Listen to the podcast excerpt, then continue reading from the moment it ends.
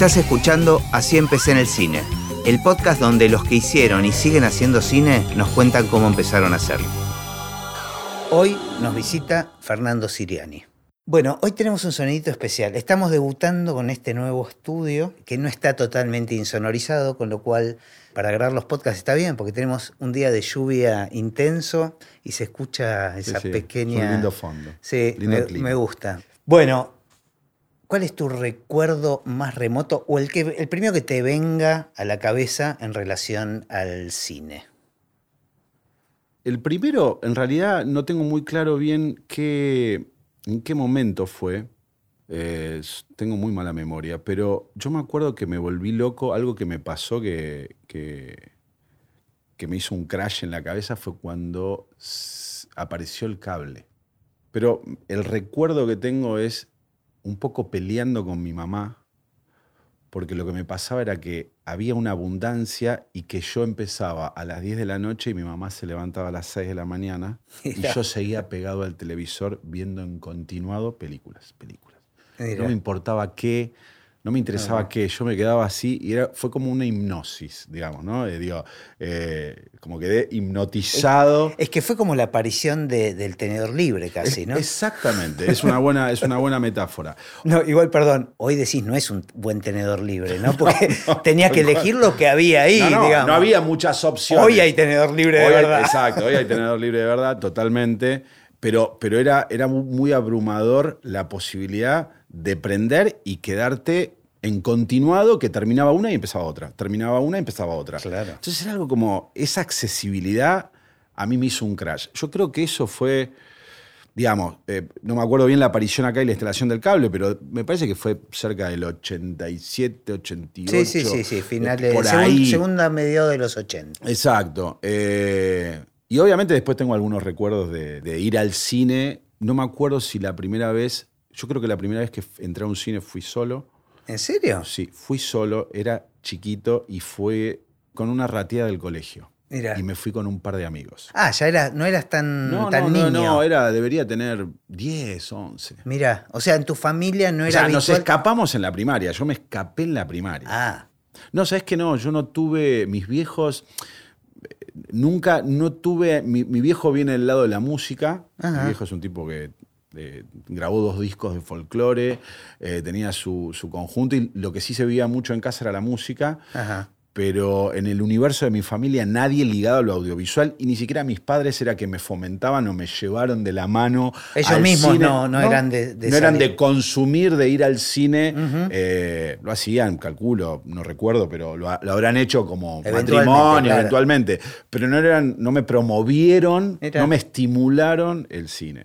¿Y tenés recuerdo de qué película fue esa? ¿Sabes cuando... que no, no, me acuerdo, no me acuerdo, pero sí lo que me acuerdo es que me rateé en la primaria. Y si no recuerdo mal, pues tuve varias cagadas a pedos, porque era de los, soy el menor de cuatro hermanos y era como el más travieso.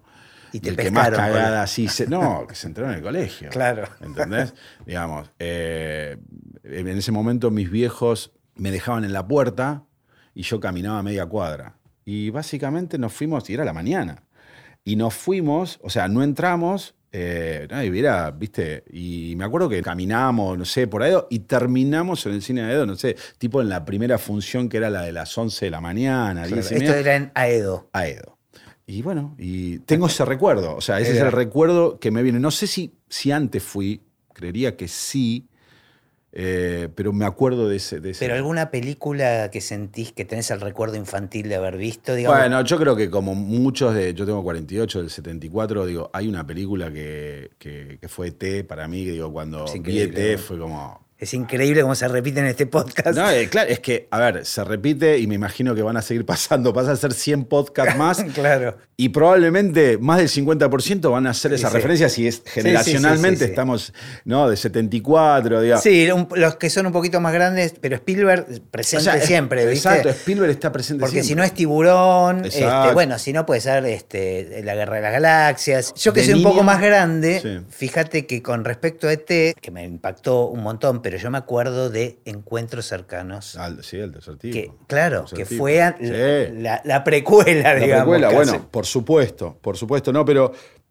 vuelvo a decir, si vos decís, che, algo que de chico que te impactó Ujú. ET. Mira. digamos. Bueno, pero eso, como decís, digo, e- eso es el efecto que creo que hoy también, viste, los chicos, tal vez más chicos, cuando se tengan que recordar, creo que se van a hacer un matete, pues se van a acordar de muchas películas. Claro, tienen- porque tienen en mucho más momento- estímulo, no, claro. Y, y por la accesibilidad y la cantidad, el volumen de películas. Digo, ver una película como ET en ese momento, digo, era como, era un hecho extraordinario. Digo, Spielberg ahí como, ¿no? Abrió como un camino, un surco también de, de meterse con los efectos, con un extraterrestre, de, de- de- y que los personajes, que uno se Sí, sí, sí. empatizaba mucho siendo infantil con esos personajes. Digo, creo que hoy mis hijos cuando tengan que, si 20, dentro de 20 años o 30 años le hacen una pregunta, creo que van a poder nombrar muchas películas. Sí, yo creo, yo te- eh, digamos, la generación de mis hijos que hoy tiene entre 20 y 30, digamos, son chicos de los 90, Claro, que nacieron en los 90, fines de los 90, yo creo que a ellos los marcó mucho el cable, justamente esto que vos estabas contando, o sea, el Cartoon Network y todo, Totalmente. o sea, ese, Totalmente. ese tenedor libre que les apareció a ellos que nosotros no tuvimos. Totalmente, totalmente. Eh, Bueno, y me decías que en tu casa el estímulo era, eh, digamos, el estímulo artístico venía por lo musical. Sí, sí. Y no con otras cosas, teatro, o sea, lo audiovisual. No, no, no, no, no, no, no, para nada. No, no, no. Mis viejos, eh, vuelvo a decirte, el estímulo en casa siempre se vivió muy intensamente la música. ¿Y tu viejo se dedicó a eso exclusivamente? No, no, no, no. mi Ah, era como hobby. Era como hobby. Ok. Eh, con su hermano y, digo, eh, y dos más. Uno era también mi padrino. Y bueno, tuvieron un cuarteto que ahora se me fue el nombre, pero llegaron a grabar dos discos. Qué bueno. y, y salían y hacían shows, digamos. Y después mi viejo cantó, mi viejo es muy afinado, canta muy bien. Eh, y, y cantó muchos años después en un coro muy importante de Aedo. Y nada, eh, digo, siempre estuvo la guitarra en casa. ¿Y vos lo ibas a ver a los shows y esas cosas? Sí, me acuerdo de haberlo ido a ver en algunos shows. eh, pero bueno, digamos, en casa después, digo, mis dos hermanas mujeres son muy afinadas y también estuvieron canto de chicas. Y, y mi hermano, eh, guitarrista, tecladista, tuvo banda muchos años, eh, más allá que ahora se, es- digo, se dedicó a administración de empresas, digamos. Claro. Y la música sigue siendo algo muy presente en la familia, porque cada encuentro somos un poco sangretana. Es mirá. la guitarra, papá cantando a capela tangos, mi hermano cantando balsecitos, Claro. eh, digamos, en casa es, cada evento, cada domingo se junta, es guitarra, piano y se canta. Mirá qué lindo.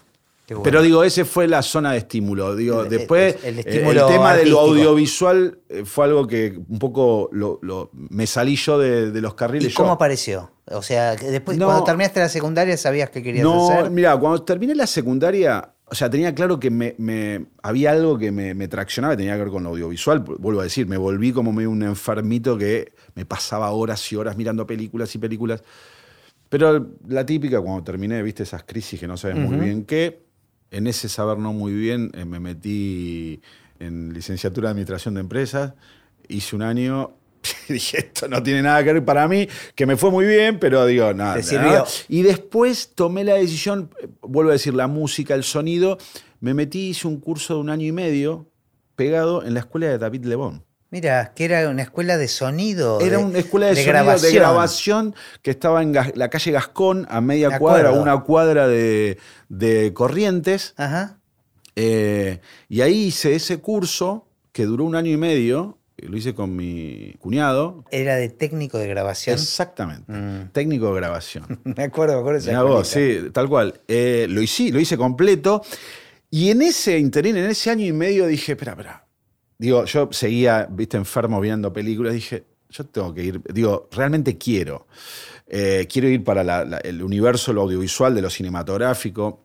Ya, ya, yo ya más de adolescente empezaba a ir al cine. Digo, empecé a ir yo por mi cuenta, con algún amigo. Digo, pero Empezó a- a tener mucho solo al relevancia. cine. Claro. Mucho solo. Y me iba solo. Porque ni siquiera en mi grupo de amigos de barrio que me crié era que. Les gustaba, ¿no? que- no- no digo era- que claro, que era como un plan, que yo tenía otros pares que tuvieran la misma. Había, se vivía mucho el deporte en mi grupo de amigos de infancia de, de- de formación. Qué loco, estoy pensando eso, cómo hay cosas que son una pulsión interna y que no tiene que ver con, ni con el estímulo familiar, ni con el entorno. Digo, cómo a veces eso aparece, ¿no? Como que es casi inevitable. Te diría que ese es mi caso. Mm, No tuve ni un solo estímulo para tomar el camino que tomé. mira. Ninguno. ni de mi familia, que es clave, porque siempre la familia tiene como un- un- una incidencia muy marcada, ni por mis padres ni por mis hermanos, porque pensá que yo soy el menor de cuatro. Y después tampoco por mis amigos. Mis amigos todos deportistas. Yo hice mucho deporte de, de pequeño y de adolescente. Eh, entonces no tuve ningún estímulo por ningún lado. Y, y eso, digo, es como un- una pulsión, como Sí. acabas de decir, que apareció, digamos, ¿no? ¿Y entonces? No, y ahí empecé el CBC de diseño, imagen y sonido. Ajá, ya la estaba U. la carrera, Sí. que era bastante nueva. Sí, claro, nuevita. De las ocho materias que tenía, dos no las me, me quedaron me quedaron para atrás, digamos, pero me permitían empezar como oyente la carrera. Y empecé a ir el primer semestre como oyente mientras daba los dos, las dos materias que me quedaban del CBC, y ahí me di cuenta que no quería diseño, imagen y sonido, que quería estudiar cine. Concretamente. Quería ir a la mejor escuela de cine. En ese momento, mis viejos no me podían garpar la universidad, eh, una universidad privada, ya estaba la FUC en Claro. ese momento, y estaba el CERC. Y en el CERC, que era la, sigue siendo, creo, pero era en ese momento era como la escuela más exclusiva en términos del mejor plano académico, los mejores profesores de cine, entrar ahí es re difícil, pero es la mejor escuela, era que se entraba solo por becas. O sea, había un sistema de ingreso donde vos tenías que inscribirte. Los primeros 500 inscriptos hacían un curso de verano, enero y febrero, de lunes a viernes, cuatro horas por día, a la noche. Y de los 500, vos te, te- había seis especialidades, especialidades, te anotabas, daban, los 500 hacían el curso, los 500 daban un mismo examen escrito y después los 20 mejores promedios por cada especialidad pasaban a un coloquio. Y por cada especialidad entraban 10 becas eh, Claro, eh, para, para el ingreso. El CERC es lo que después fue el ENERC, ENERC. el actual ENERC. Se llamaba antes CERC. Y yo sabía que era la única alternativa que tenía, porque mis viejos no me podían pagar una universidad privada. Así que, digamos, fui a hacer, aparte en ese momento era la noche anterior haciendo cola, en Salta y Moreno. Para anotarse. Para anotarse, ¿entendés? y, que- y estar dentro de los 500 primeros que llegaban, ¿entendés? Claro. Así que me morfé toda la noche de cola, entré y, y yo me iba a anotar en dirección. Pero la típica, ¿no? Vos llegabas y lo primero que pregunté es, ¿cuántos hay inscriptos en dirección? Y ponele que cuando yo estaba a mitad de la cola, se habían pasado 200, 250 personas, 300 personas, llegué y había, ponele, 98 en dirección y 53 en producción. Y automáticamente dije, por probabilidad, dije, en vez de dirección voy a producción. Pum, me anoté en producción. Pero tenías claro que querías dirigir. Carolina, mi mujer, hace no muchos meses me recordó eso que yo lo había olvidado. Que yo fui a anotarme en Para- dirección. Ah, ¿viste? Y que hice ese cálculo de probabilidad cuando vi los que estaban anotados en, mi, en la especialidad de dirección y que había, no sé, 40, por- 50% menos anotados en producción. Y lo hice Igual- por probabilidad. Igual esa decisión habla de un productor también. Bueno, claramente, claramente. Sí, sí, total. Hiciste un total. cálculo de- Sí, más que de productor. Sí, pero coincide, sí, sí, totalmente. Lo- lo- me, me- me sienta bien el comentario, quiero decir. Pero creo que fue por el, eh, porque yo necesitaba, era mi única oportunidad, No, claro, mi única fue- chance para estudiar cine, era ganarme la beca. Y fue inteligente, obviamente. Claro, digamos, sea, o sea, respondió más el, como el instinto. porque aparte ha pasado un montón de la gente que entra por un lado y, y sale por el otro, Ah, digamos, claro, ¿no? claro, o sea, sí, entra por una especialidad y se enamora, encuentra su vocación o Totalmente. su, lugar. Totalmente. Esas totalmente. historias escuché un montón. No, y yo en algún punto digo, bueno, obviamente el- el- el- la conclusión es que los inscriptos en la, en la especialidad de producción fueron, me acuerdo de eso, 107. Ujú. Creo que en dirección terminó habiendo como 160 y pico, digamos. Eh, así que la, la estadística del porcentaje en el momento que me fui a inscribir se mantuvo. Eh, y bueno, de los, Y 100 entraste. de los 107 quedé entre los 20 mejores promedios por el escrito y después los 20 fuimos al coloquio y me gané una de las 10 becas. Y así tuve la oportunidad de estudiar cine. Claro. Esa es, es la verdad. ¿Y ahí cómo te acomodaste con el tema de producción y dirección? Porque digo, un poco lo que sigue pasando en las escuelas es que todos van rotando un poco por no, todos lados. igual, igual eh, es una carrera integral. Por eso. digo, en realidad cuando vos decías la especialidad, lo, que básicamente había una diferenciación en la carga horaria, en, la carrera, tron- o sea, en las materias troncal de producción.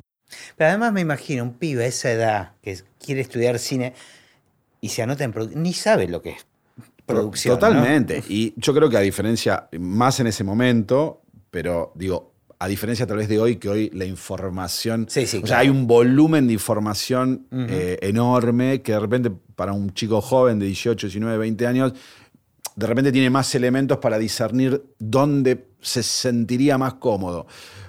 Pero te digo algo, estoy, eh, ya lo hemos hablado en algún momento, estoy, yo estoy feliz con, con esa decisión que si bien el, el disparador fue otro, porque hoy, digo que me siento que soy un adulto joven, pero que estoy en una etapa de madurez profesional, después de casi 26 años que, que estoy en esto, eh, la- haber hecho la carrera de producción siento que me dio algo que hoy lo veo muy positivo. Más allá que hoy tal vez estoy en, en una etapa donde ya, desde hace ya varios años, estoy transicionando, digo, siempre como productor me interesó mucho el plano creativo, como productor siempre estuve muy involucrado.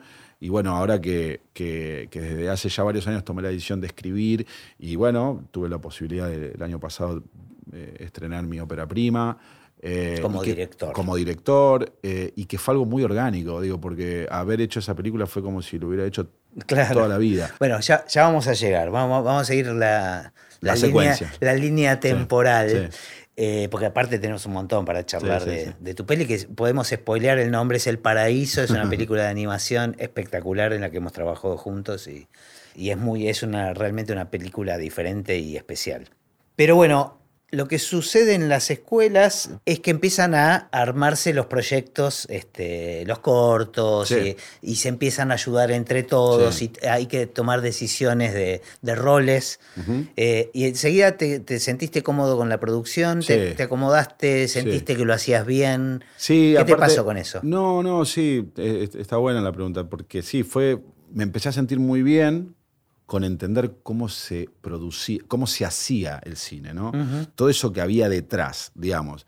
Y me sentí muy, muy cómodo rápidamente con la especialidad, más allá de que tenía dirección, tenía guion, tenía historia del cine, digo, quiero decir, había materias donde yo tenía también dirección, Claro. tenía guion, pero tenía una carga horaria mayor. Pero me sentí muy bien en, en los cortos, esto que vos decís. Y ocupaste ese rol, Sí, siempre. sí, ocupé el rol de productor. Y me sentía, me, me salía muy natural. Eh, soy una persona bastante organizada, eh, que me gusta mucho la planificación, digo, pero eso no de ahora, digo, eso era algo medio de, de ya de chico, digamos, ¿no? La soy bastante disciplinado. Pues es que hay algo que se repite, entrevisté a muchos productores, casi todos los productores y que aman ser productores de cine, fueron llegando a ese lugar, como que no, nunca se lo propusieron inicialmente, digamos.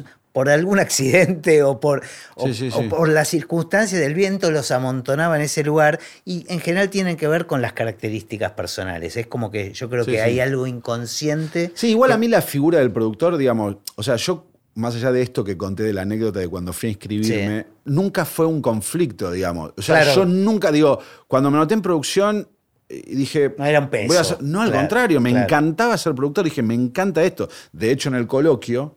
eh, que obviamente no dije, cuando llegué y tenía la mesa de productores, no dije que, Que vos que querías había venido con la Claro, idea de obvio. anotarme en dirección. Puede ser que te saquen el título ahora que escuchan el podcast. No, eh, a ver si alguno queda vivo todavía, pero. No, pero. Pero fue muy loco porque naturalmente, eh, digo, me lo expresaron, no me acuerdo ahora exactamente las palabras, pero recomiendo. O sea, tenés todo. Tenés las características. Tenés todas las características Mira. para ser un muy buen productor. Me acuerdo que alguien me dijo eso, digamos. Eh, pero bueno, no, y, y la verdad que fue natural el lugar, ocupar ese lugar, digamos. Eh, y vuelvo a decir, pero siempre también porque, por eso hoy puedo decir para mí la importancia que tiene, que tal vez está bastante como cuestionada o está un poco eh, destratada o destratado el rol del productor creativo, el, el rol del productor que tiene una o que puede tener una incidencia importante artísticamente en una película, trabajando con el director, con los guionistas, tomando decisiones artísticas. Digo, eh, que es una, viste, es como es algo que fue... Lo que pasa es que la palabra productor, esto lo repito muchas veces, es muy amplia, Sí, porque hay mucho, muchas, totalmente. eh, ocupa, Totalmente. o sea, se utiliza para Cualquiera, muchos... cualquiera se llama productor, totalmente. No, hay un montón de roles donde eh, que son productivos, si Sí, querés. sí. Entonces, No, no, que este, se ejerce la producción. Exacto. Sí, sí, sí. Exacto. Sí, sí, este, pero está buena esa diferenciación que haces vos y del productor creativo. ¿no? Exactamente, exactamente. Y yo siempre me sentí muy, eh, o sea, siempre eso estuvo bastante a flor de piel en mí, más allá después de encargarme de las tareas de, producción naturales eh, en cualquier set. De hecho, algo que pasó, que eso sí fue un elemento relativamente diferenciador para mí y para mis amigos en el proceso de estudio, que yo entré, empecé y fui el primero, o sea, mi división, o sea, mi cama éramos 10, a la noche éramos 10 tipos nada más. Y yo a los dos meses de haber empezado eh, en la FACU, o sea, en, el CERC, conseguí mi primer laburo en producción en publicidad. Entonces de repente yo era el único, durante todo el primer, primero y segundo año, el único ya, yo en primer año ya estaba trabajando en el medio, yo me metí, logré que no conocía a nadie. ¿Y cómo, cómo te apareció? Bueno, en realidad fue el novio de una amiga de Caro que trabajaba en el banco Sí, ya, Fer entró en, el CERC, sí, está estudiando producción de cine. Ah, pues sabes que Sergio, mi novio, eh, está trabajando en, una productora de publicidad. ¿En serio? No, Fer, porque quiere meter. Bueno, le voy a preguntar a ver si puede conseguir una entrevista. Y fue así, digo. Me encantan estas historias porque para los pibes que están estudiando está buenísimo entender que funciona que es así, de simple. así de simple y así de difícil y extraordinario, digo, porque a veces podés manipular o podés forzar, viste, no sé, mando CV, mando esto, digo, y la verdad es que hay algo que también es como uno, uno provoca. Sí, sí, algo energético. Energético, viste, que provoca. Porque fue así, digamos, ni siquiera era que era muy amiga, era una compañera de trabajo. Después se hicieron muy amigas, pero pero es de nuevo, ¿sabes qué? Es energético, suena medio mm. esotérico, pero tiene que ver con la pulsión, con lo mismo, ¿viste? Y eso hace que la gente se encuentre, se conecte. Exactamente, eh, totalmente, Gus. Eh, y fue así, digamos. Y el flaco me llamó. Eh, hola, sí, che, bueno, acá estamos con los comerciales, trabajo en una productora importante que era Encuadre Color. Encuadre La de Rosana Manfredi. Exactamente. ahí en 11 de septiembre. En 11 de septiembre, ahí a, media cuadrita de, de la vía. Y mm, y me consiguió una entrevista con el jefe de producción en ese momento y básicamente me dijo, bueno, pibe, dale, eh, arranca la semana que viene, no te vamos a pagar nada, ni viático, nada. Así empecé, estuve trabajando tres meses yendo a laburar 12 horas por día y no me pagaban ni el bondi. Esto era en los 90. Exacto. Y me fumé en pipa tres meses que me cagaron a palos. Claro, pero el diferencial entre alguien que trabaja, digo, en una profesión como esta, por supuesto que toda la teoría es buenísima y estudiar está buenísimo, pero podías notar el diferencial que tenías con tus compañeros, me imagino. Totalmente, totalmente. Y de hecho era como un motivo de, che, Fer, contanos cómo te fue en el rodaje de ayer. Y era contar la experiencia de un rodaje profesional, ¿viste? Eh, con actores, con cámaras, con grúas, con, ¿viste? Eh, con, che, bajamos 100 kilos de luces, ¿viste? Era como, y era todo el tiempo llegar y contar la anécdota. Y obviamente eso me llevó a discutir bastante y confrontar con algunos profesores de producción, porque... eran más teóricos tal vez que... No, y vos sabés, un poco me conocés y viste que yo soy de lengua fácil y, no me callo y digo lo que pienso y soy, tal vez no soy el más político. Eh, en ningún ámbito, digamos, pero y le discutía, empecé a discutirle al profesor. Y de hecho eso me llevó a que en tercer año, eh, de hecho yo no logré el título, no logré tenerlo, porque había ya acordado, yo, yo empecé a trabajar y no paré. El, ritmo de publicidad, vos lo conoces perfectamente. Y más en esa época. Eh. Y más en esa época. Y la fui, el primer año lo piloteé todo bien. El segundo empecé a tener algunos temas de, de faltazos, pero por horarios de filmación. Y siempre en producción trabajaba, dentro de la publicidad. Sí, sí, sí. O sea, no, hubo un año y medio que trabajé como asistente, un año, año y medio eh, como asistente de dirección, pero fue un periodo, porque aparte me encantaba también, digo, está, está, totalmente ligado a la planificación, a la organización, digamos. Em, es una suerte de productor, ¿no? totalmente, no, no, eh, digo, es, es, totalmente, es una suerte de productor que tiene que equilibrar otras variables en el momento, pero claramente, ¿no? Es, es sobre donde se pivotea todo un set, pivotea eh, sobre el asistente de dirección, es una figura clave eh, y, la primera persona más importante con la que un productor necesita dialogar y, trabajar, ¿no? Pero bueno, así que la verdad que mm, te decía eso y que me llevó algunos problemas porque discutía mucho, discutía mucho y, había negociado ya en tercer año, empecé y yo ya estaba laburando, ya, ya era, seguro era asistente de producción, no sé si ya había tenido mi primera jefatura de producción. Ah, viste, la responsabilidad ante todo y, che, no llego a la facu. Yo estudiaba de 7 a 11 de la noche eh, y se me empezó a complicar. Y obviamente hice preparar mi terreno con la directora de la facu. Dije, mira, tengo esto, pero yo era uno de los pocos en esa camada que habíamos entrado o el único, no me acuerdo, pero que el único que laburaba ya en la industria. Ya tenía dos años y pico en la industria. Entonces le dije, mira, se me va a complicar, te prometo que yo me interno los fines de aunque duerma, aunque no duerma, yo voy a preparar, voy a venir a, rendir los finales y si puedo rendir algún parcial, pero como busqué, entonces me dio un poco la venia, porque yo me quedaba libre por faltas.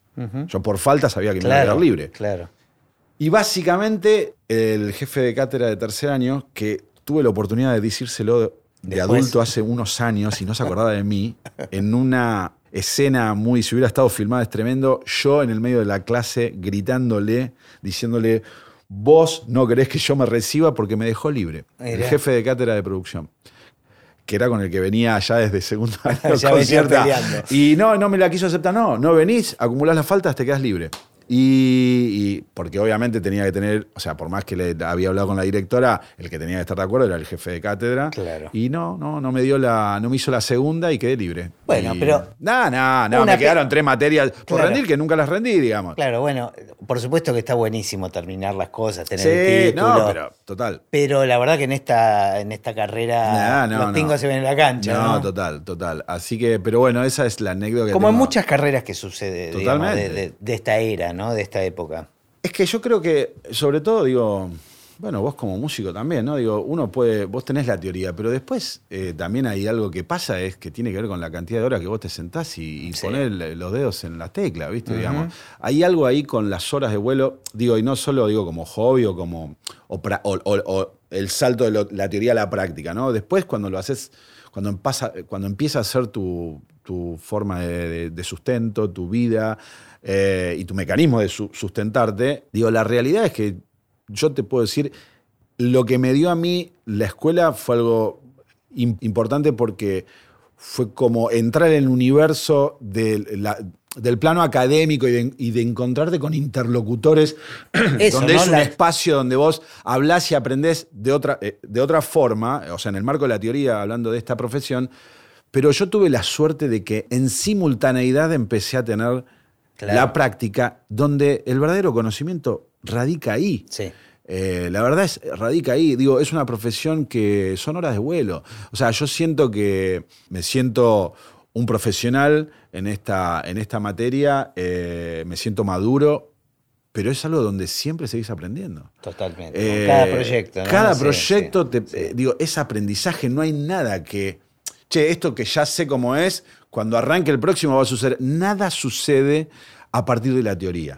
Siempre tenés que No, y nada sucede igual que la vez anterior. Exactamente. Entonces digo, es una, es una profesión o es una carrera, diría la cinematográfica, digo, tanto como productor o como director, donde las horas de vuelo son la verdadera escuela, digamos. Eh, la verdadera escuela es el trabajo, digamos. Esa es la verdadera universidad, la verdadera escuela, digamos. ¿Cómo siguió el cuentito después de Encuadre? De encuadre y ahí, o sea, trabajé durante muchos años en publicidad, pasando de, pero en, las, en productoras importantes. Eh, la verdad, de ese momento, habré estado te diría hasta el 2000, sí, 2002, 2003, que ahí logro dar el primer paso, porque yo venía, o sea, todo bien con la publicidad. Pero querías Venía bastante quemado, porque la publicidad te mm. quema rápidamente y yo siendo joven.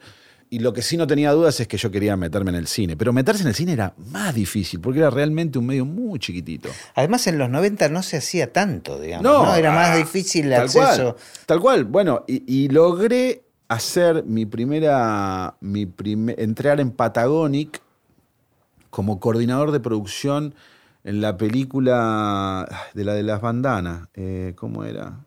Ya se me fue el nombre. Que la dirigió Tomás Yankelevich, que fue su ópera prima. Mira. Eh, y la produjo, bueno, el productor ejecutivo era Juan Buscarini y Gaby Pastor era jefe de producción. Y esa fue mi primera experiencia. ¿Y qué, rol ocupaste? coordinador de producción. Ah, coordinador de producción. Eh, y nada, viste, primer largo y fue como, wow, boludo, esto, esto quiero esto para Además, es una película masiva, digamos. No, una, más, una película grande, digo, fue una producción enorme, digamos, Claro. ¿viste? Fue como ¡pum! No, no empecé en el mundo de los largometrajes como asistente de producción, digo, yo ya había hecho como un poco eh, la experiencia y el recorrido en publicidad. Claro. Y cuando me surge esta primera oportunidad fue. Claro, no entraste en una peli independiente, No, no, chiquita. entré en una peli Claro. gigante Claro. eh, y como coordinador era toda una responsabilidad, estaba nervioso, ¿viste? Digamos. Pero fue una experiencia maravillosa. Y bueno, y después ahí en- seguí en Patagonic, hice. Pero en, en Patagonic te contrataban. No, freelance. Por freelance. eso, por proyecto. No es que estaba fijo no, ahí. No, no, no, no, era frilo. Y, y ahí eh, logré hacer un proyecto. Ahora, mi, mi memoria. Trabajé en uno, dos proyectos más y después surge eh, hacer Judíos en el Espacio, que es la primera película como productor ejecutivo que hago. Eh, la ópera prima de Gabriel Lichman, eh, una hermosa película, que el productor era Diego Radiboy, fue el productor de la peli, y ahí fue mi primera película como productor ejecutivo, una, una película mediana a chica. Más independiente, igual- claro. más inde- sí, totalmente, eh, totalmente independiente en ese aspecto, eh, pero bueno, fue importante. A su vez nunca me había ido de la publicidad, porque siempre la publicidad la necesitabas, porque, viste, con los largos, excepto Te que vos rendía- estuvieras... te rendía el tiempo No, de no, otra es que era claro. lo que te daba el día a día, que de repente te podía, viste, eh, hacer transitar el día a día. Y después ahí, bueno, yo había estudiado con Nico Puenzo, era parte de mi camada, eh, y éramos bastante amigos, y con Pepe, que era un año más grande que él, y decidimos ahí abrir una productora. Che, ¿por qué no nos juntamos? Yo qué sé. Y con Puenzo no habías trabajado en publicidad, porque hacían publicidad ellos también. No, cuando a Nico y Pepe, eh, Nico y Pepe todavía no dirigían publicidad. Ah. Yo había empezado antes que ellos, digamos, obviamente familia de cine por Luis, Claro. obviamente, pero ellos no habían. Y de hecho yo le propongo, no me acuerdo ahora ya en qué año, sale la idea, che, ¿por qué no codirigen, digamos? Y yo, y yo me acuerdo que le llevo un material a Martín, eh, ah, el dueño de Cine Tauro, no me acuerdo el apellido, eh, gran director de publicidad, y en Cine Tauro, y ven el reel, y Roberto Taurón, que era el productor socio de Martín y, productor general de, de Cine Tauro, che, qué bueno, y bueno, vamos con estos pibitos, estos, estos pibes jóvenes, los hermanos Puenzo. Bueno, y ellos empezaron a ir publicidad, pero en un momento dijimos, che, ¿y si hacemos eh, teníamos un proyecto de ficción que había empezado, había, había, que se llamó Bahamas, que era un piloto de una serie. Y en ese momento yo cuando termino Judíos en el Espacio, eh, encaramos el proyecto este de Bahamas. Claro que una serie en esa época no tiene nada que ver con el Ah, boom de era las para series Telefe, ahora. era claro, para presentarse a tele. Telefe. Claro, para los canales de Eh, aire. Exacto, que había escrito Lucía, Luli Puenzo, con los chicos, y no me acuerdo que eh, en ese momento Luis financió el- El la piloto. producción del piloto y nos fuimos al desierto a filmar una semana, pero con actores, catering, equipo. Era una producción importante. ¿Habían armado la productora? O sea, no, todavía no, habíamos formalmente. armado. La, la hicimos medio desde Acasuso. Luis no tenía oficinas. O sea, seguía ex- existiendo Historias Cinematográficas, que era la productora de él, de toda la vida, con la que había ganado el Oscar por la historia oficial. Usamos unas oficinas, unas habitaciones de la casa de Acasuso y preprodujimos desde ahí. Bueno, yo qué sé. Bueno, fuimos. Y en ese momento es cuando eh, surge, che, y si abrimos una productora de publicidad, Nico, Pepe y yo. Y Luis ahí cuando se entera que queríamos abrir una productora de publicidad, dice, che, esperá, pero armemos, volvamos, vuelvo a tener oficina, historias cinematográficas y, y- y pensemos en, en las próximas películas de ustedes. Eh, y Nico quería abrir una productora de animación. Entonces, bueno, la cuestión es que terminamos abriendo, o sea, yo fui socio de, de, de Puenzo Hermanos, ahí se crea Puenzo Hermanos, que éramos Nico, Pepe y yo, pero a su vez yo era el productor ejecutivo de historias. Y, bueno, entonces digo yo, ahí empecé el camino combinando. Producíamos publicidad como productor ejecutivo y socio de Puenzo Hermanos, y después era el productor ejecutivo de historia cinematográfica. Trabajaba un poco con Luis y produje las dos primeras películas de Lucía. Esas eran las películas que hacían en historias cinematográficas. Claro, o sea, XXI, no, no hacía, no hacía publicidad de historias No, cinematográficas. no, no, no, no, Ok. no. O sea, en la época, sí, historias hizo publicidad. Claro, no, pero cuando Pero- vos entraste, no, entraste para no. los largos, que fueron los Exacto, exacto. Que fue cuando Luis, como un poco motivado con sus hijos que se estaban insertando y, y bueno, y nosotros que dijimos, vamos arrancar con publicidad para ganarnos el mango. Y dijo, che, esperá, abramos una oficina y, pensemos en los desarrollos de los largometrajes. Y bueno, y entonces yo pivoteaba haciendo, haciendo la producción ejecutiva de publicidad y de los largos. Eh, y bueno, y ahí fue cuando el primer proyecto, después de que se reabriera historias, fue XXI. Que fue un éxito, además. Un éxito tremendo, sí. Una gran película, eh, una gran, gran, gran película en, en, todos los órdenes, digamos, ¿no? Una gran historia escrita por Luli. Eh, un gran equipo, eh, Luli eh, debutando y mostrando su, talento como, como directora y un elencazo. No, no, no, la verdad que fue, esa película la fuimos a filmar toda Uruguay, terminamos filmándola toda en Uruguay. Eh, y con un elenco, ¿viste? Ricardo Darín, eh, Germán Palacio, Piroyansky, Carolina Pereletti, Valeria Bertuccelli. Sí, pero la protagonista, aparte de ese, nos estamos olvidando, ¿cómo se llama? Eh, no, Inés Efron. Ah, Inés Efron. Inés Efron, sí, sí, Inés Efron. No, una, una gran película, una gran, gran película, una tremenda experiencia, porque aparte nos fuimos casi todo el equipo argentino y obviamente tuve un equipo de producción uruguayo y tenía como las segundas o terceras líneas en los departamentos de vestuario de arte eh, locales.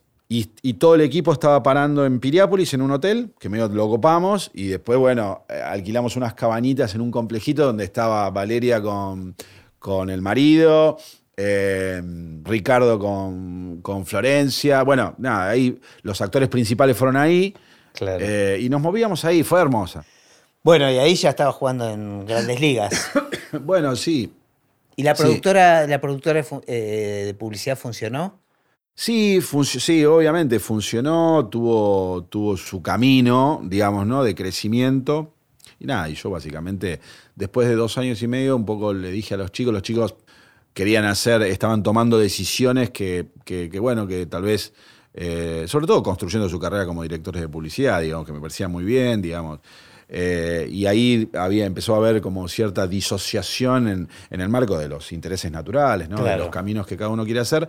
Así que yo me fui de, de Puenzo Hermanos y me quedé un año y pico más en solo en historias, manejando el tema de, producción ejecutiva de los largos, y hice la segunda película de Lucía. El Niño Pez. Y después de que terminamos El Niño Pez, que estrenamos, bueno, finalicé ahí mi etapa y ahí me abrí, me abrí mi propia productora, digamos, ¿no? ¿Y cómo, cuándo aparece la postproducción? Eh, bueno, la postproducción, a ver, en general, siempre fui muy inquieto y muy interesado yo. Digo, me gusta, me gusta aprender de todo, digamos. Aprender o por lo menos saber cómo sucede. Digo, yo siempre fui muy atento al sonido, a la música, entender la lógica, me gusta entender la lógica, ¿no? Siempre soy en eso, soy bastante esponja. Yo muchas veces me quedaba haciendo y viendo el seguimiento de los procesos de postproducción de publicidad. Y yo agarré, o sea, yo agarré la tapa analógica, agarré la tapa donde aparecieron los primeros transfer acá y era el paso de, eh, viste, el 35 o el Super 16 que lo, lo digitalizabas y lo pasabas. Eh, digo, yo he ido a Olivos a llevar las latas cuando era meritorio o ayudante de producción y meterme en las cabinas de montaje donde se, editaba en Moviola. O sea, pasé, agarré el final de ese momento y agarré la transición al digital. Y en ese momento fue toda una revolución, ¿viste? Porque yo agarré el inicio del atravesamiento del paradigma de lo digital en el mundo del cine. Entonces digo, y yo estaba en los laboratorios todo el tiempo. Entonces empecé o sea, transité la crisis de, che, cómo es, de todo, la crisis que pasaron los directores de fotografía, la crisis mismo de los laboratorios, que el principal obviamente era Cinecolor, que después fue Metro, digamos, de, bueno, trajeron estos equipos, cómo eran las pruebas, los quilombos, los errores. Eh, bueno, eh, esto de digitalizar, o sea, transfer, o sea, hacías el transfer, hacías corrección de color y después se volvía a imprimir en negativo para mandar las, las copias a los cines, ¿entendés? Y yo como me interesaba y fui relativamente rápido y bueno, las productoras confían en mí, yo me quedaba haciendo un poco desde producción el seguimiento de ese proceso hasta la entrega final hacia los clientes. Claro, que en esos cambios, lo que estoy pensando, una persona que está cómoda con eso, hace diferencia porque son incómodos para la gente que viene trabajando muy acostumbrada a una ah, manera, adaptarse a esos cambios. Entonces, me parece que estuviste ahí como en el momento justo. Sí, y básicamente me parecía interesante, sentía que aprendía y, sí, qué bueno esto y la manipulación de la imagen y ahora cómo se interviene y empezaba a meterme en las cabinas cuando hacían, viste, las pruebas de o mismo cuando se hacían las trucas. O sea, yo presencié, llegué a presenciar trucas catch contra catch. Viste que vos decís, wow. Y después vi cómo se manipulaban algunas trucas ya en digital. ¿Viste? Con los primeros software que, que ponías y, superponías y reemplazabas un fondo te diría que naturalmente medio también sucedió y, y, yo me sentía cómodo, que empecé a entender el proceso de postproducción que en general a nadie le interesaba mucho. Ni a los directores, ni a los directores de fotografía. O sea, quería, y querían ver un resultado y que se encargue el laboratorio. Y yo me metí ahí y siempre estaba eh, observando, mirando, preguntando eh, y tratando de entender. Y bueno, después obviamente en, 3DN, o sea, cuando abrimos Puenzo Hermanos Historias, se abre 3DN en simultáneo, que era una empresa de Nico, Puenzo, con otro socio, pero la teníamos en el mismo edificio. Y ahí se empezó a hacer 3D. Empezamos a tener un equipo de gente donde se hacían trucas. O sea, era postproducción. Claro, se llamaba 3D en la empresa eh, y se especializaba en 3D, pero, pero empezaba a haber manipulación de todo el, universo digital y algunas trucas y algunos efectos que ya los hacíamos ahí y ya no los hacíamos en el laboratorio para algunos comerciales. Entonces, digo, empezó a ser como muy natural para mí la convivencia, no porque yo tuviera un interés, eh, quiero saber de postproducción, quiero estudiar. no, no, pero la tenías ahí. Yo ingería y empezaba a entender cómo funcionaban las cosas. O sea, mm. la, experiencia fue, che, estoy aprendiendo a cómo funcionan las cosas. Mm. Eh, que como productor era maravilloso porque lo que sí te puedo decir que me dio, y esto lo charlé con algunos colegas eh, de mi generación, que hace no mucho me recordaron algo, un punto de vista que nunca me lo habían dicho, de mí mismo en el 2005, 2006, que alguien me dijo, bueno, no sé si te das cuenta, pero de repente vos venías y te sentabas con los que hoy son grandes productores de la Argentina, y vos hablabas con tanta soltura que todos te miramos y Vos tenías un know-how que nadie lo tenía cuando todos estábamos empezando. Porque venía metiendo publicidad, publicidad, y ese roce, digo, la mejor universidad, la mejor escuela, es estar en la calle, en el sentido, ¿no? La representación metafórica de estar en un set y exponiéndote a, situaciones y, después o, sos más atento o sos más despierto o sos más esponja, menos esponja en adquirir ¿no? y ir tomando de, de, todo ese camino. Y bueno, creo que en realidad la post bajo este modo y naturalmente lo fui incorporando muy bien y me gusta, me gusta saber eh, cuestiones de, postproducción y, del universo. Pero en un momento después armaste... Eh, Nomad. Nomad. Claro, y es una etapa importante también. Bueno, en tu vida. Es, como fui, digo, yo ahí en otro de mis amigos de la que estudió cine en, el, ENERC, fue eh, Juan Pablo Pires, y Juanpi era como también amigo de Nico, digamos, era como, nos habíamos hecho muy amigos en, la universidad. Y venía yo desde hace un tiempo hablando con Juanpi, che, qué bueno, y si hacemos algo juntos, siempre veníamos. Eh, Juanpi habías trabajado bastante en 3DN, en la empresa de animación de Nico, medio como gerenciándola, como un productor. Además, estoy pensando que en esos años no había mucho de animación acá. Era, era, olvídate, era como, era realmente 3DN fue como una, o sea, una apuesta importante de Nico, pero sí, no había muchos. Era un universo relativamente nuevo en términos de, tener un estudio, quiero decir, ¿no? Eh, y bueno, y Juan Pista estuvo trabajando ahí bastante, entonces estábamos como en un mismo edificio, ¿viste? Convivíamos mucho. Y bueno, cuando yo me voy de Puenzo Hermanos eh, y, me quedo para hacer la película de Luli, terminamos la película de Luli y, yo un poco ya venía con la decisión de, de, nada, de poder iniciar mi propio mi propio camino, digamos, de forma independiente. Y bueno, hablando con Juanpi, le dije, che, ¿y si hacemos algo? Y entonces, sí, dale, me gustaría. Juanpi había estudiado guion, entendía mucho de post. Había hecho, creo que ya su ópera prima, una película súper experimental. Pero el universo de la postproducción a mí me interesaba muchísimo y él también la conocía. Y él en un momento dice, dijimos, che, ¿abrimos? Sí. Y en ese momento Juanpi me dice, ¿por qué no lo traemos a Gonzalo, que era una persona especializada en, en el universo de los VFX? Y así abrimos Nomad. Y Nomad para mí siempre fue mi productora, pero que claramente éramos independientes, no tenía, era todo un riesgo, no teníamos guita, no había socio capitalista, nada. Digamos, che, tenemos que salir a laburar para que no nos coman los piojos y vender servicios, porque de eso se podía vivir, o subsistir, quiere decir. Así que un poco fue como una planificación donde decir, bueno, vamos a hacer el camino para desarrollar nuestros propios proyectos para producir y armemos un departamento de animación y VFX con el que prestemos servicios y eso nos dé para comer, pero aparte este departamento, yo en mi plan general era para mí un departamento estratégico de cara a los proyectos que íbamos a desarrollar de ficción. Tenerlo in-house, este departamento era, para mí era un, una estrategia. Claro. Pero los servicios que dan eran sobre todo para publicidad. Publicidad no, hicimos varios largos, hacíamos efectos para varios largometrajes, eh, eh, Nomad VFX, digamos, el departamento de VFX, no sé, habrá entre el 2012, 2013 y algo 2014, no, 2014 digo, fue como bastante una insignia en Latinoamérica, digamos, era como, che, el estudio de Nomad VFX es como de lo mejor, laburamos para México, para Venezuela, para Panamá, para Chile, y algunos laburos para Brasil. No se proponíamos mucho, no éramos como, vamos a hacer, elegíamos, no nos tronábamos. Y en el medio yo iba desarrollando de los proyectos de ficción, digamos. Eh, hicimos una apuesta muy grande con Underland, que fue un tráiler que produjimos, que, con el que fui después a Estados Unidos, a Hollywood, que me atendieron varias mayors eh, sorprendidas diciendo, che, ¿qué, productora americana hizo esto? Y era, no, era un pibito, ¿viste? Tres locos del culo del mundo que no sabía ni dónde quedaba Argentina. Eh, bueno, queremos ver la película. no, no, no, no está filmada. ¿Cómo no está filmada? No. ¿El proyecto era de película o...? Era, una trilogía. Tres ah, era una trilogía, Tres películas, sí, sí, tres películas.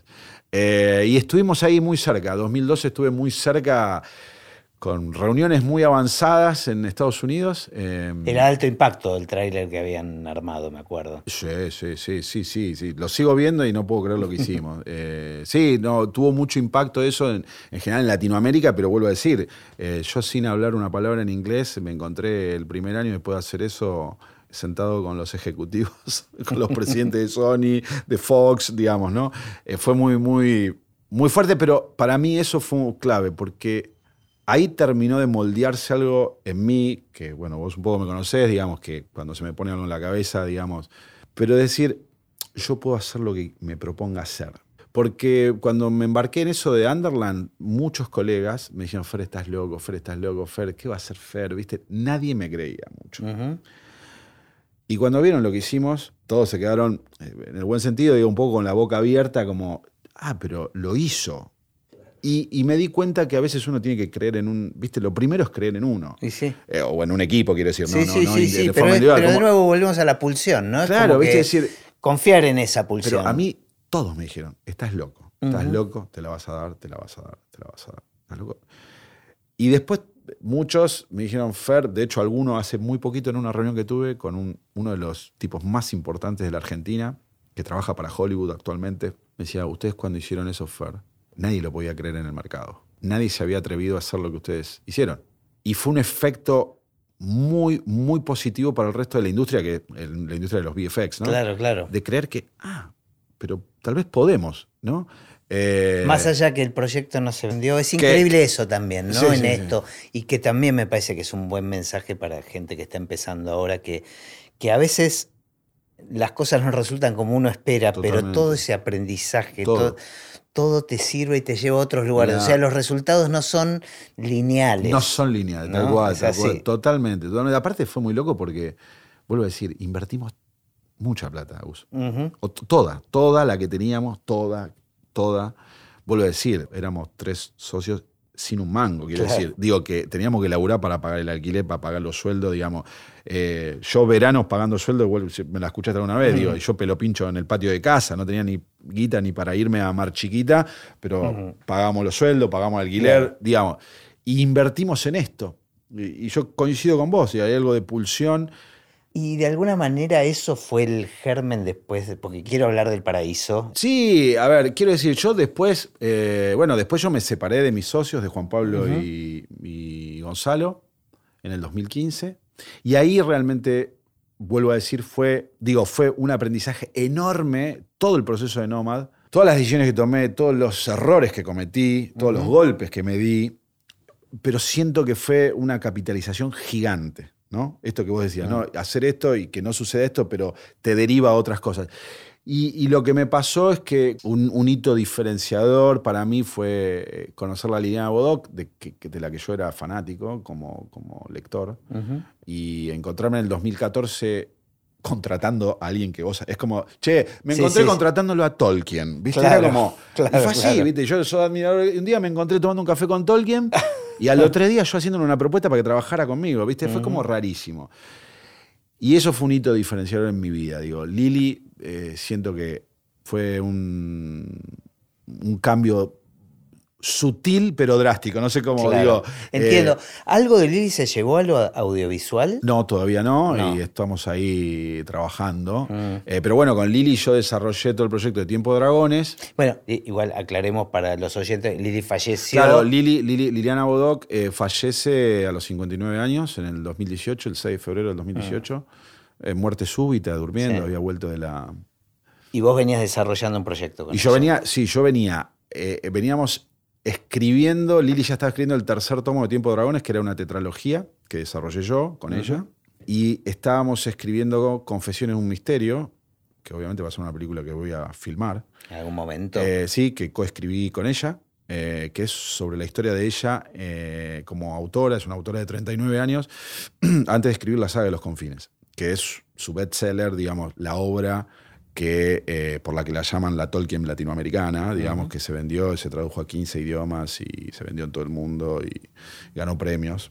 Y fue, ese fue un momento difícil, digamos, eh, muy difícil. Pero bueno, un poco lo que te decía, en, en resumen, es cuando yo me separo de Juan Pijeje, sigo solo con el, el claro objetivo de, de seguir produciendo.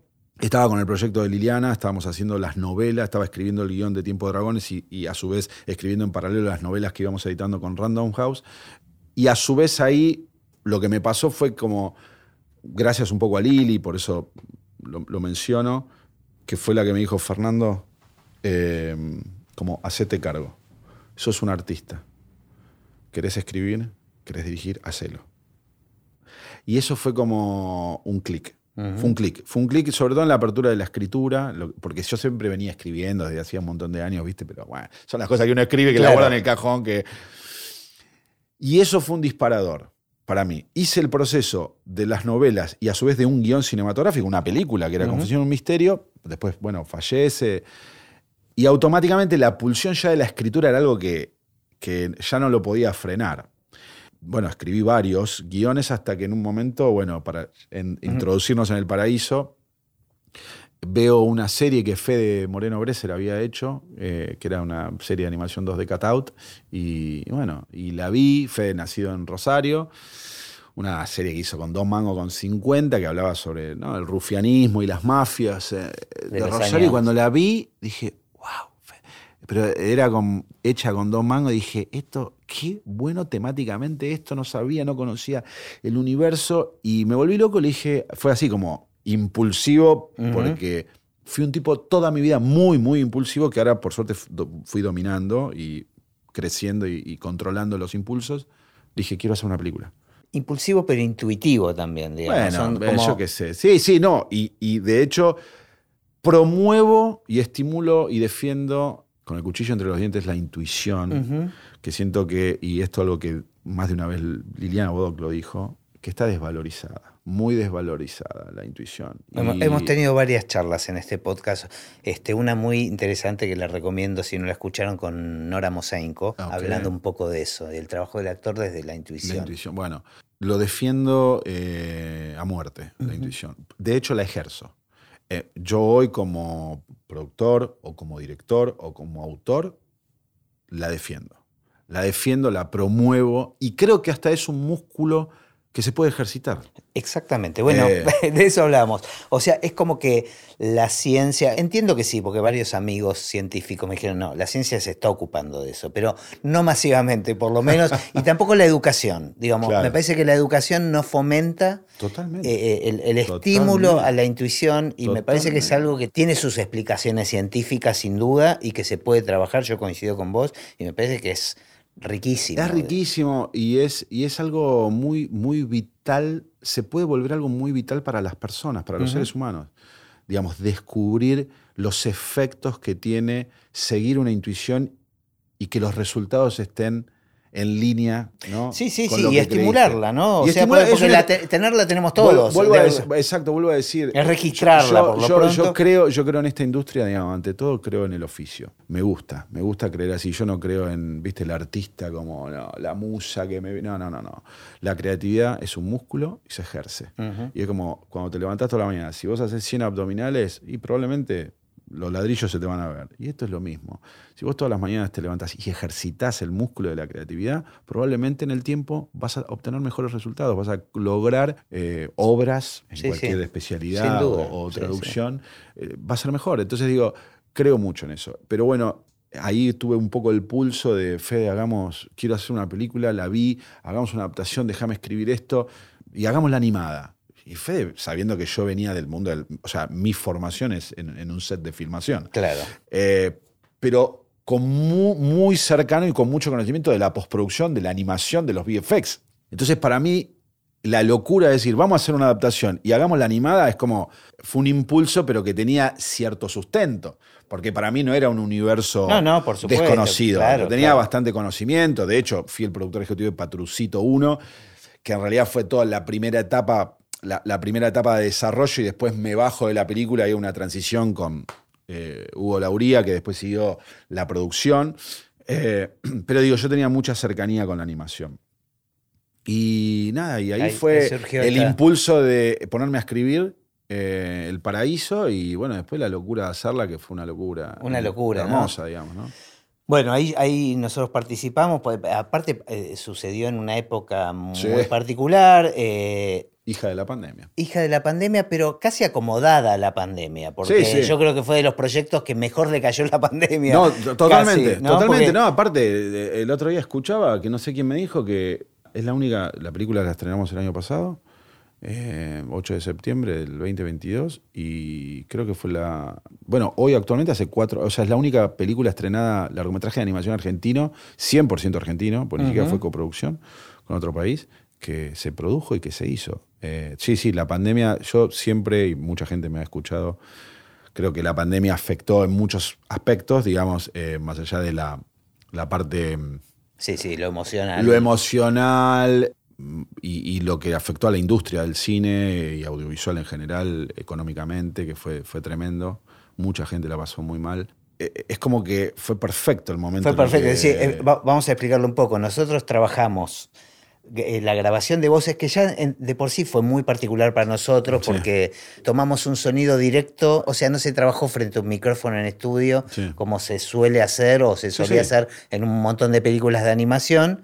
Primero con un elenco increíble, ¿no? Con Norma Leandro, Marrales. Este, Ale Aguada, Fabio Posca. Eh, Maite Lanata, Nico Furtado. Sí, sí, eso, eso fue increíble.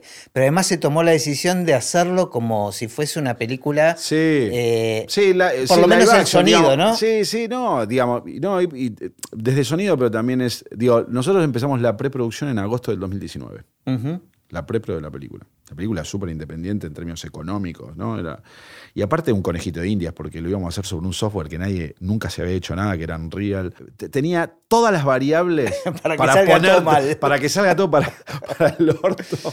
Y, cumplimos el timing con pandemia de por medio. Bueno, es, eh, bueno eh, pero, en eso estábamos, ¿no? Como que la pandemia, o sea, se terminaron de grabar las voces. En diciembre del 2019 grabamos, creo que fueron 14, 15 días de de grabación, rodaje, porque filmamos a tres cámaras y pasamos las escenas. El tema era que los actores estaban actuando las escenas sin make-up, sin vestuario, sin maquillaje y, el, sonido se tomó como si estuvieras en un set. Con la ventaja de que no había problema que se, vean las cañas. exactamente, exactamente, porque las cámaras eran para tener la referencia que a mí me sirviera cuando fuera a dar el brief a los animadores de, qué es lo que había pasado en la gestualidad y qué le había pasado. Eh, entonces servía como una referencia para mí, para el brief, y también le, daba algunos fragmentitos eh, para que después se hiciera la animación y vieran cómo había reaccionado tal actor eh, en una escena. Pero, pero claro, terminamos de hacer la grabación de voces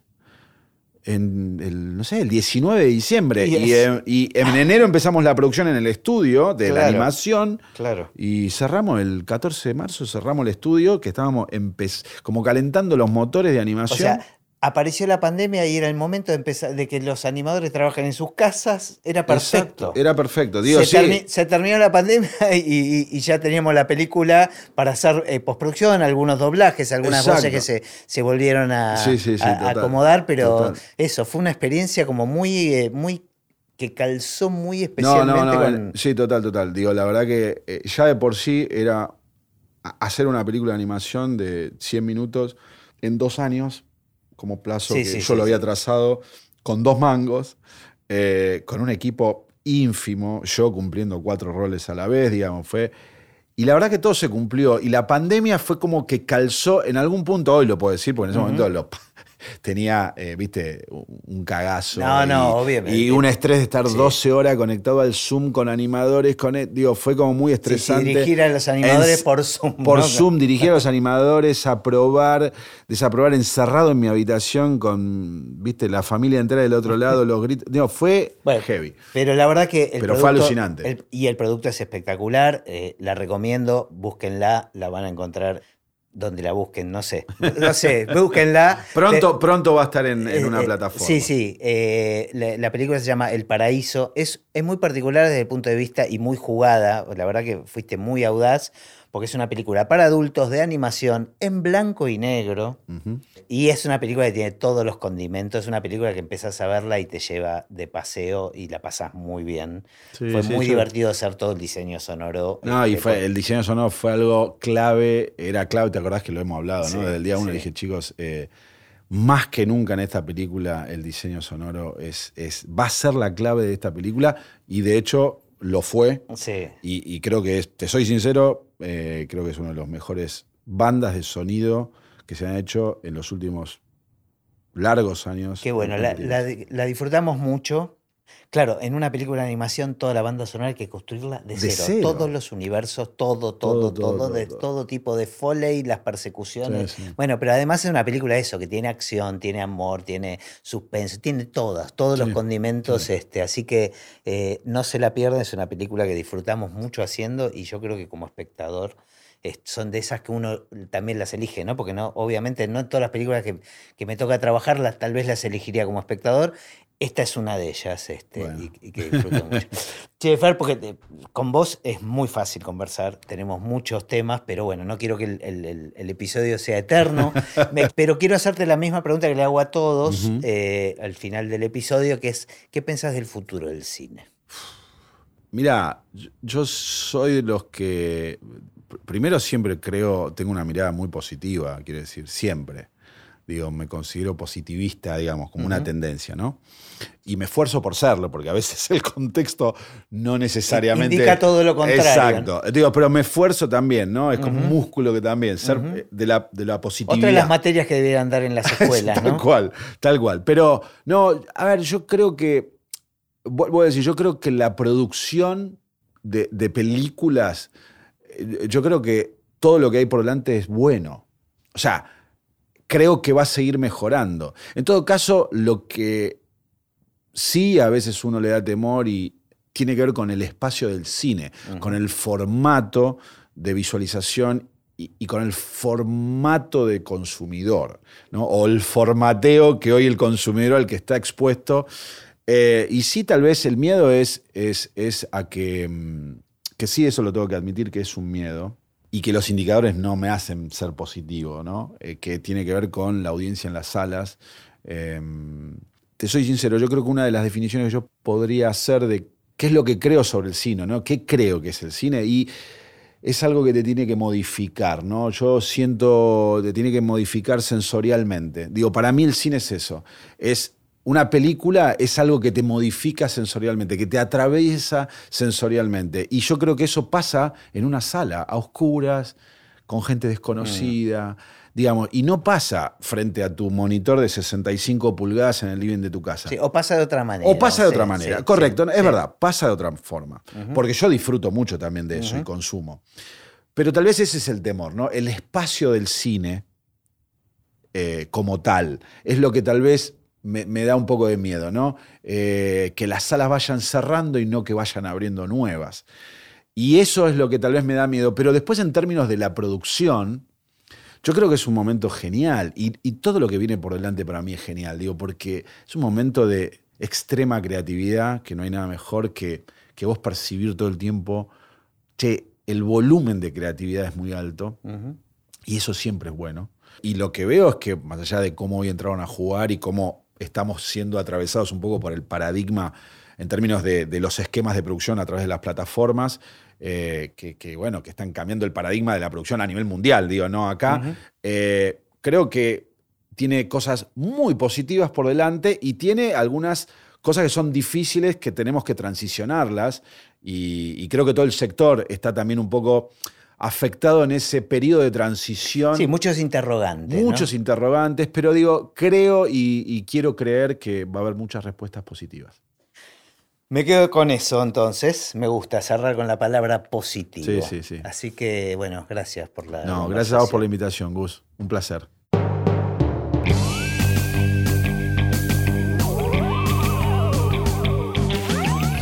Y así terminó esta conversación de Así empecé en el cine. Mi nombre es Gustavo Pomeranek y espero que la hayan disfrutado al menos un poco de todo lo que disfruté yo.